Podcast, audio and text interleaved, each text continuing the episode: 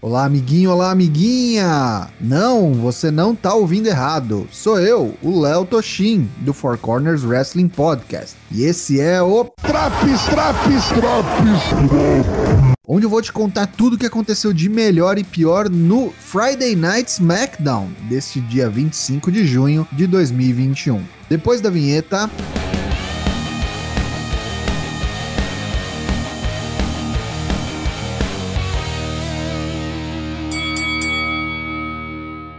Após um recap do combate entre Roman Reigns e Rey Mysterio na Hell in a Cell no último domingo, o show começa no vestiário exclusivo do chefe tribal, Roman Reigns. Paul Heyman diz ao campeão que Ray e Dominic o reconheceram, mesmo que diretamente de suas camas de hospital. Chega Jimmy Uso e Roman quer saber onde está seu irmão, Jay. Jimmy diz que ele não voltará, mas ele, Jimmy, está aqui para substituí-lo e fazer o que for necessário. Roman simplesmente pede para que ele prove suas palavras.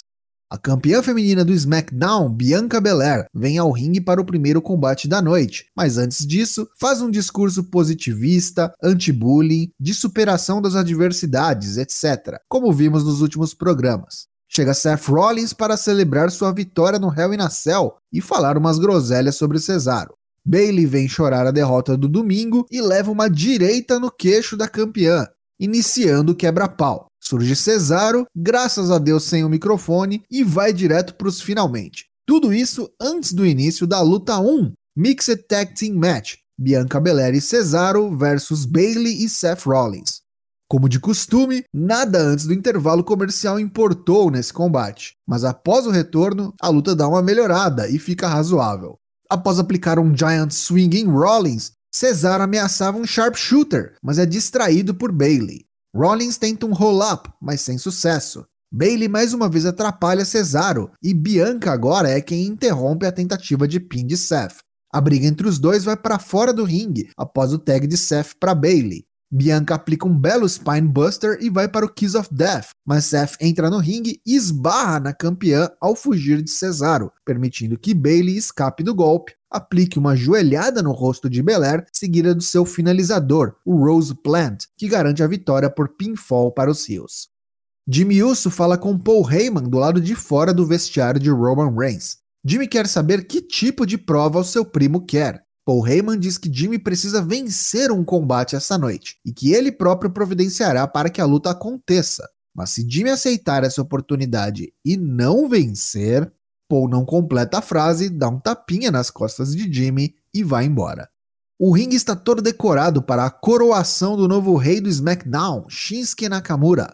Ricky Boogs o apresenta com sua já tradicional performance na guitarra. Nos bastidores vemos Baron Corbin assistindo a tudo aquilo e Kayla Braxton se aproxima para entrevistá-lo. Um deprimido Corbin diz que perdeu tudo, sua coroa, seus investimentos, poupanças, e que não vê mais sentido em nada faliu a startup do mal. Luta 2. Qualificatória para Money in the Bank Leather Match masculina. Big E versus Apollo Cruz com o comandante Aziz. Os dois têm boa química e a luta é boa, mas repetir esse combate de novo é de lascar, hein? De todo modo, o combate é equilibrado, até que Commander Aziz ataca Big E fora do ringue, enquanto o árbitro estava distraído. Ele preparava o Nigerian Nail, mas o árbitro vê sua tentativa e o expulsa do ringside. Big E aproveita e aplica o Big Ending, pinando o campeão intercontinental e garantindo sua vaga na Money in the Bank Leather Match masculina. Sami Zayn dá entrevista e diz que essa é a melhor semana de sua vida após a vitória sobre Kevin Owens no domingo. Kayla Braxton então informa que na semana que vem ele enfrentará Kevin Owens novamente, agora em uma qualificatória para Money in the Bank Leather Match masculina. Sami vai embora puto e esbravejando, diz que essa é a pior semana de sua vida. Após o intervalo, Sami está no escritório de Adam Pearce reclamando da sua luta na semana que vem contra KO. Ele então descobre que sua luta será uma Last Man Standing match. Pobre Fidel. Sonya Deville vem ao ringue para anunciar a primeira participante do SmackDown para a Money in the Bank Leather Match feminina, Carmela.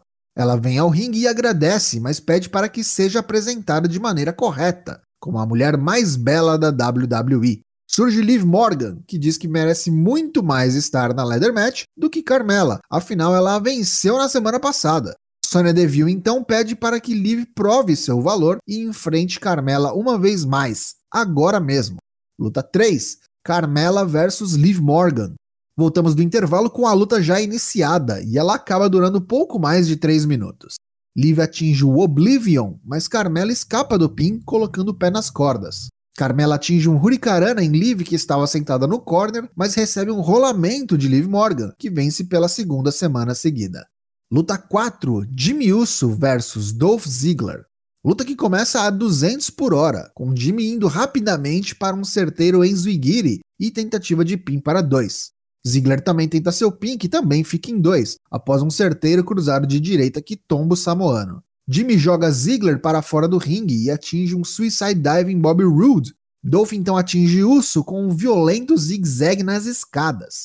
Após o intervalo, Jimmy, que não sei como é que está vivo depois do spot nas escadas, tenta um super kick, mas Dolph desvia e acerta um segundo zigue-zague. Kick out de Jimmy em 2. Dolph vai para o Famouser, mas é colocado em posição para um Power Bomb. Ziggler escapa e aplica um rolamento. Jimmy escapa do rolamento e já engata um certeiro super kick, que lhe garante a vitória por pin em pouco menos de 10 minutos de combate. Roman Reigns assistia à vitória do primo na Gorilla Position. Jimmy chega, feliz com a vitória, e Roman não fala nada. A música do campeão toca, ele entra no palco e Jimmy o segue, mas é impedido por Paul Heyman. Roman Reigns e Paul Heyman vêm ao ringue para falar sobre a atual situação da cena do título universal. Vemos um vídeo package da vitória de Roman no domingo. Heyman menciona todos que Roman venceu nos últimos meses. Não sobrou mais ninguém na divisão, então eles gostariam de fazer um anúncio.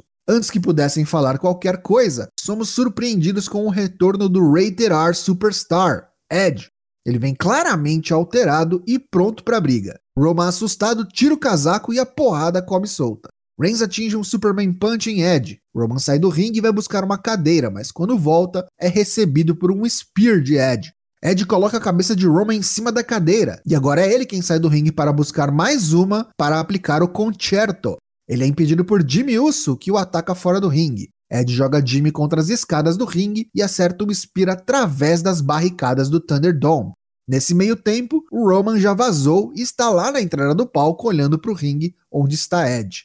O veterano claramente não viu que Roman estava logo ali, pois ele grita: Onde você está, Roman? Eu estou bem aqui! Era só virar a cabeça para a direita, amigão.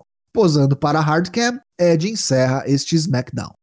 Pontos negativos desse SmackDown de 25 de junho de 2021.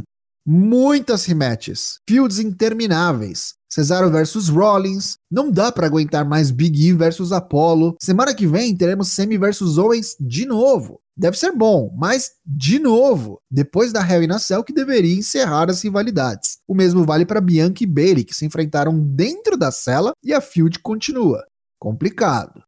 Carmela ganhando vaga automática na Money in the Bank é dose. E ainda mesmo perdendo para Liv Morgan pela segunda vez seguida, esta não foi anunciada para Leather Match ainda. Já os pontos positivos deste SmackDown. Basicamente, o único ponto positivo neste entediante episódio do Roman Reigns Show foi o retorno de Ed. Deu para dar uma leve empolgada para um possível combate entre os lutadores no Money in the Bank.